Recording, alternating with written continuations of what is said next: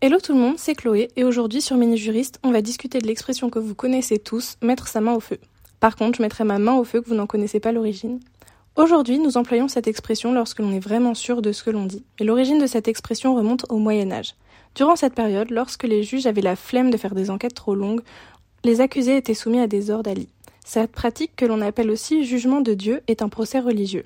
Durant le procès, le suspect devait participer à une épreuve douloureuse, voire mortelle, dont l'issue était déterminée par Dieu. Ce jugement permettait de conclure à la culpabilité ou à l'innocence du suspect. Les participants de ces épreuves mettaient donc leur vie en danger, mais ce n'était pas si grave que ça, car à l'époque, on pensait que Dieu ne laisserait pas mourir un innocent. Du coup, le résultat de l'épreuve serait donc toujours en faveur de la justice.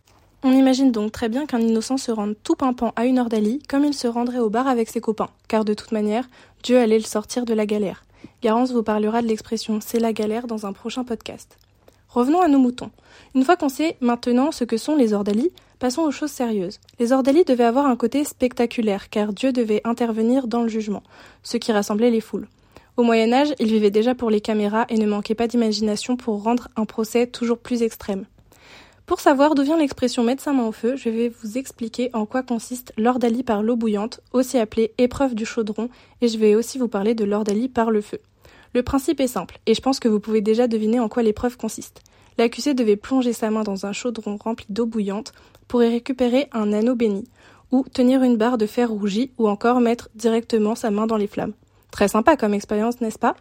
Vous vous demanderez donc Comment, après cette épreuve, il était jugé de la culpabilité ou non de la personne C'est très simple. La main de l'accusé était ensuite bandée. Quelques jours plus tard, on examinait l'évolution de la plaie. Si cette plaie commence à cicatriser, la personne est innocente, mais la plaie infectée est signe de culpabilité. Petit conseil, lavez-vous bien les mains à l'eau et au savon après une épreuve du chaudron. Morale de mini-juriste, heureusement qu'on n'est pas né au Moyen Âge, car aujourd'hui, il y a peu de chances que votre mère vous demande de mettre votre main dans la cheminée ou de choper à main nue les grilles du barbecue pour prouver que c'est pas vous qui avez rayé la voiture.